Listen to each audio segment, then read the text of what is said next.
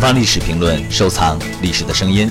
下面的这段声音是著名的日本工业设计师喜多俊之谈他的设计理念。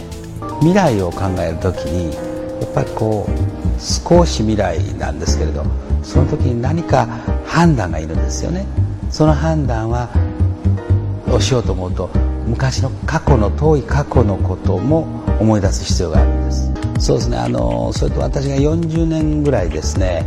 あの日本の伝統産業昔の伝統的な日本のあの職人たちと研究していますこれがとても重要なんじゃないかなと思ってるんですよそうですねあのやはり世界的に私の作品ではこう世界的にヒットしました、えー、ウィンクチェアそれからそうですねあそこにあるあの猿山ですね、えー、これはあの私が43年前にデザインしたものです。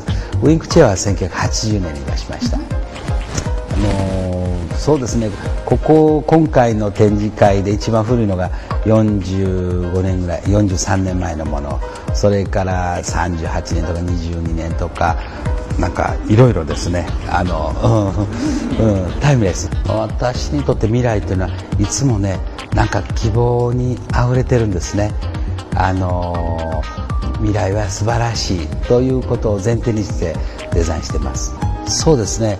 とてもあの面白い質問だと思うんです。私は東洋と西洋とこうバランスを取るので自分の無意識のうちにねやってきたんだと思うんですがちょうどそうですね。半分ずつぐらいですね今は。はい。更多精彩声音请关注东方历史评论官方网站。